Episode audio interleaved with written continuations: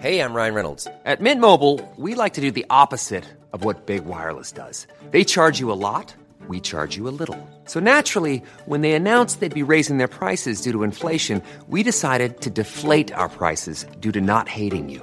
That's right. We're cutting the price of Mint Unlimited from $30 a month to just $15 a month. Give it a try at mintmobile.com slash switch. $45 upfront for three months plus taxes and fees. Promo rate for new customers for limited time. Unlimited more than 40 gigabytes per month. Slows. Full terms at mintmobile.com. Você acha mesmo que está no controle?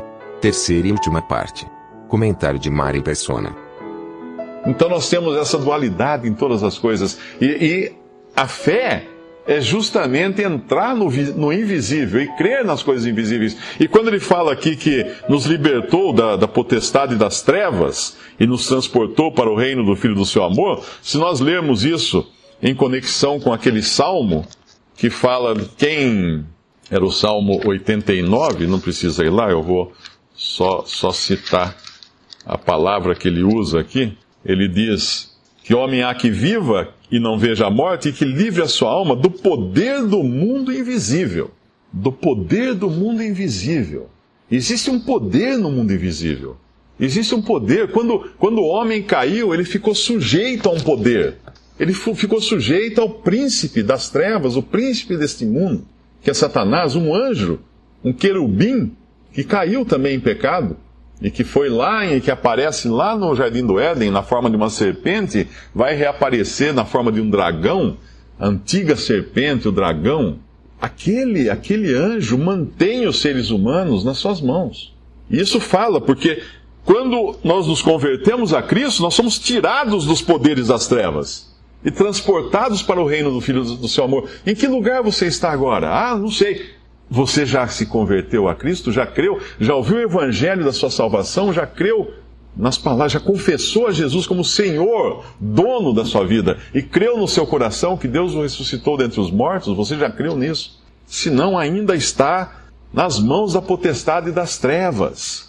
Quando Paulo escreveu para os Efésios, para os cristãos em Éfeso, na carta de Paulo aos Efésios, no capítulo 2, ele disse algo semelhante. Ele fala que uh, em outro tempo andaste segundo o curso deste mundo, segundo o príncipe das potestades do ar. O espírito que agora opera nos filhos da desobediência. Os filhos da desobediência são, são operados, são teleguiados por um espírito invisível. Invisível entre os quais todos nós também antes andávamos nos desejos da nossa carne, fazendo a vontade da carne, dos pensamentos, e éramos por natureza filhos da ira, como os outros também. Era assim que Deus encontrou o homem. Mas quando nós pensamos então, como que eu vou crer nessas coisas invisíveis? Com um instrumento que também vem de Deus, que é dado por Deus. No próprio capítulo 2 de Efésios, ele continua, depois de falar dessa prisão e dessa manipulação que tem o príncipe das trevas sobre o ser humano, no versículo 4 de Efésios 2, ele fala: Mas Deus, que é riquíssimo em misericórdia, pelo seu muito amor com que nos amou, estando nós ainda mortos em nossas ofensas, nos vivificou juntamente com Cristo, pela graça não pelas suas obras, pela graça sois salvos. Nos ressuscitou juntamente com Ele e nos fez assentar no século, nos lugares celestiais em Cristo Jesus. No versículo 8, porque pela graça sois salvos por meio da fé. E isto não vem de vós, é dom, é dádiva de Deus, não vem das obras, para que ninguém se glorie. Pela fé, pela fé. O que é fé? Em Hebreus 1 fala que fé é a convicção, é a certeza de coisas que nós não vemos convicção de, de, de coisas que nós esperamos. Isso é fé. Nós não vemos. Não dá para pesar então. Então não adianta, nós não vamos crer com o nosso lado lógico, racional. Mas não vamos ser levados para coisa emocional, como a cientista fala que ela acabou vendo Nirvana, alguma coisa assim. Também não é por emoção a coisa. Mas é o homem íntegro na, nas suas faculdades mentais, tomando uma decisão, fazendo uma escolha. Escolhe hoje a vida, Deus fala para o ser humano. Hoje eu coloco diante de ti a vida e a morte. Escolhe a vida. Eu só posso fazer uma escolha estando ciente do que, do que me espera se eu não escolher. Das consequências disso. E eu tenho que escolher logo. Por quê? Porque eu não sei amanhã. A gente costuma falar da morte, né? Às vezes a gente fala assim, não, você não sabe, você pode morrer amanhã e tal. Mas é interessante como ninguém acha que vai morrer, né? É interessante o ser humano. Alguém acha que vai morrer realmente? As pessoas normalmente não acham que vão morrer. Se você falar que a pessoa vai perder dinheiro, ela, ela vai, ela fala que, ah, não, já perdi dinheiro, ela sabe o que é. Mas como ninguém morreu antes, nenhum de nós morreu antes. Nós não sabemos o que é morrer. Então nós não acreditamos que vamos morrer. Agora, nós já ficamos doentes. Nós já perdemos a consciência. Nós já tivemos, como eu tive, a, a, a, um período de amnésia. Nós já passamos um, dois, três, cinco quilômetros dirigindo e não lembramos que dirigimos aquele trecho. Nós já acordamos à noite, fomos até a geladeira e voltamos e não sabíamos disso. Ou já falamos inglês durante o sonho sem saber essa língua. Então nós sabemos que nós podemos sim perder o controle das nossas faculdades mentais. Porque nós já experimentamos isso. Nós já experimentamos isso. Então é urgente que se tome uma decisão. Que você decida hoje, agora. Decide pela vida. Deus coloca a vida ou a morte. A morte já é o caminho natural do homem a condenação eterna por causa do pecado. Deus então propõe a vida para o homem. Em Romanos capítulo 8, podemos ler mais um versículo. Ele dá mais uma pista de como é crer. Romanos 8, 24. Porque em esperança somos salvos. Ora, a esperança que se vê não é esperança. Porque o que alguém vê, como esperará? Mas se esperamos o que não vemos, com paciência esperamos. Cremos pela fé no invisível, porque Deus criou também o invisível. Todas as coisas foram criadas por Deus, o visível e o invisível. Cremos pela fé no invisível. Esperamos com paciência, com a esperança, mediante a esperança. Tomamos uma decisão consciente por Cristo. E essa decisão é a que faz total diferença. Essa decisão tira o avião do mergulho e da morte certa. Essa decisão só pode ser tomada com o piloto e o copiloto nos comandos. E é esse o momento que você tem agora para tomar essa decisão. No perfeito comando das suas faculdades mentais. Agora, se eu não tomo a decisão, o que acontece comigo? 2 Tessalonicenses, capítulo 2. Quando Cristo vier, ele voltará, ele tirará da terra os salvos a igreja, que são os salvos por Cristo na presente dispensação, no presente período, na presente forma em que Deus está tratando com o homem. Ele tirará então todas essas, essas pessoas. Os mortos em Cristo ressuscitarão e os vivos serão transformados para subirem, para serem arrebatados com Cristo. A terra permanecerá aqui porque haverá pessoas que ainda não ouviram, não escutaram o Evangelho. É uma é uma loucura pensar que todos no mundo já foram evangelizados. Não. A qualquer momento, Cristo pode voltar, levar embora a sua igreja, que é o conjunto dos salvos por ele, e vão permanecer na terra muitos povos que nunca escutaram o Evangelho, ou nunca tiveram uma oportunidade de escutar de maneira clara o Evangelho. Basta ver os países muçulmanos, onde é até proibido se pregar o Evangelho. Ou alguns países budistas também, onde é proibido pregar o Evangelho. Então muitas pessoas vão ficar aqui. E alguns se converterão porque eles nunca escutaram o Evangelho. Nunca ouviram antes.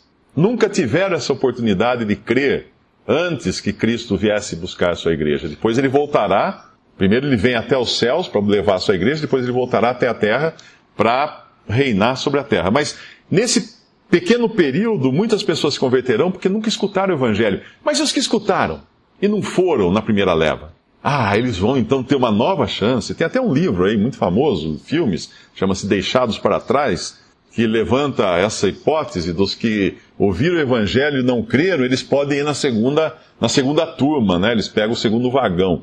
Totalmente errado, não existe isso. Por causa desta passagem aqui que nós vamos ler em 2 Tessalonicenses capítulo 2, Paulo fala no versículo 7, porque já o mistério da injustiça opera. Isso no mundo atual. Somente há um que agora resiste até que do meio seja tirado. Esse um é o Espírito Santo que hoje está na terra e trabalha no sentido de se opor à total manifestação do mal nesse planeta. Mas o que acontece quando for tirado o Espírito Santo da terra?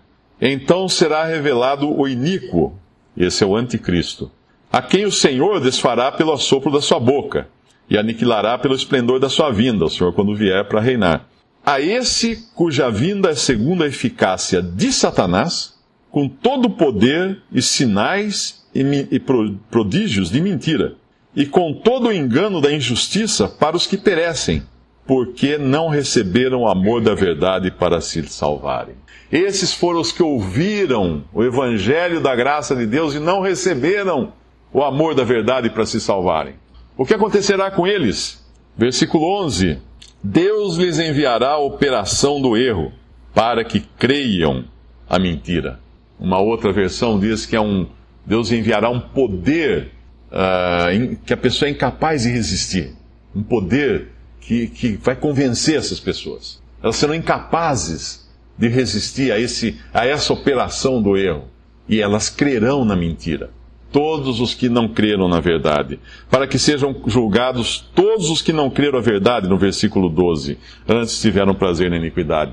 Então o momento de se escolher a vida é agora. Porque quando uma pessoa escuta o Evangelho, acontecem duas coisas. O Evangelho é cheiro de vida para a vida e é cheiro de morte para a morte. A pessoa que escuta o Evangelho fica responsável por crer. Ao mesmo tempo que ela recebe um prêmio, por assim dizer, ela recebe uma responsabilidade enorme. É como você chegar para uma criança e falar assim: olha, não mexe ali, se você mexer, você vai ficar de castigo.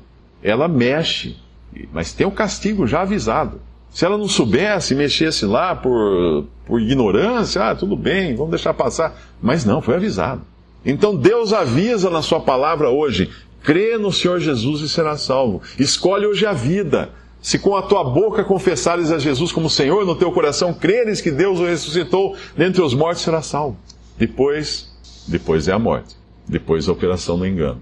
Aquele avião que, que caiu, pelas gravações, eles escutam o piloto desesperado, gritando na porta, inclusive sons de machadadas, porque o avião leva um machado.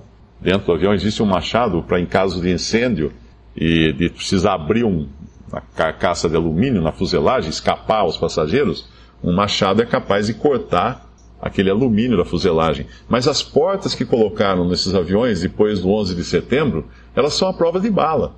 Ela tem uma camada de Kevlar, é um sanduíche ali, que você não abre aquilo de jeito nenhum, nem com machadada. Então, na, no som das gravações, dá para escutar o, o piloto gritando Abre a porta, pelo amor de Deus, e batendo com o machado na porta, e as, os passageiros gritando lá atrás, vendo a montanha se aproximar. E um louco pilotando o avião. Um louco pilotando o avião. Seria louco aquele que, sabendo que não tem como escapar da morte, que não terá como escapar de apresentar-se diante de Deus, de Deus um dia, seria louco, sabendo disso, ele ainda permanecer nos seus pecados sem crer em Cristo como Salvador. Seria louco se uma, uma solução fosse apresentada para essa pessoa e essa pessoa rejeitasse, deixasse para amanhã, deixasse para depois, deixasse para resolver outra hora. Não, a montanha está chegando. O impacto é, é, fatal. Não vai ter, não vai dar tempo de esperar. Assim eu convido aqueles que ainda não creram, não creram em Cristo, que ainda não têm certeza da sua salvação eterna, do perdão dos seus pecados, Deus não está pedindo nada para o pecador. Ele só está oferecendo. Por isso que chama-se graça. Você vai numa igreja qualquer aí, talvez eles falem, não, você tem que, tem que dar dízimo, você tem que fazer não sei o quê, você tem que ajudar os pobres, tem que não sei o quê, fazer isso, fazer aquilo, fazer penitência, jejum, subir ao monte para orar, e fazer um monte de... Não, não é isso o Evangelho. Crê no Senhor Jesus e será salvo. Esse é o Evangelho. O que tinha que ser feito, ele já fez. Quando, quando Buda morreu, as últimas palavras de Siddhartha Gautama de Buda foram para os seus discípulos ao lado dele. Isso você encontra, inclusive, em sites de budismo, as últimas palavras de Buda. Eles acham maravilhosas a última palavra de Buda. Mas o que ele disse ali? Continuem se esforçando. Como assim, continuem se esforçando? Como? Continuar se esforçando como? As últimas palavras de Jesus foram: está consumado, está terminado, não ficou mais nada para ser feito. Esse é o Evangelho. Crer naquele que consumou a obra e nos dá a salvação completa e eterna.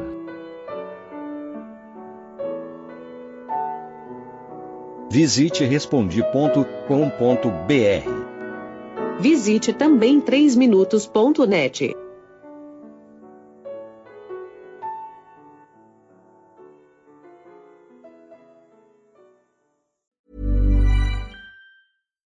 Hi, I'm Daniel, founder of Pretty Litter. Cats and cat owners deserve better than any old-fashioned litter. That's why I teamed up with scientists and veterinarians to create Pretty Litter. Its innovative crystal formula has superior odor control and weighs up to 80% less than clay litter. Pretty Litter even monitors health by changing colors to help detect early signs of potential illness. It's the world's smartest kitty litter. Go to prettylitter.com and use code ACAST for 20% off your first order and a free cat toy. Terms and conditions apply. See site for details.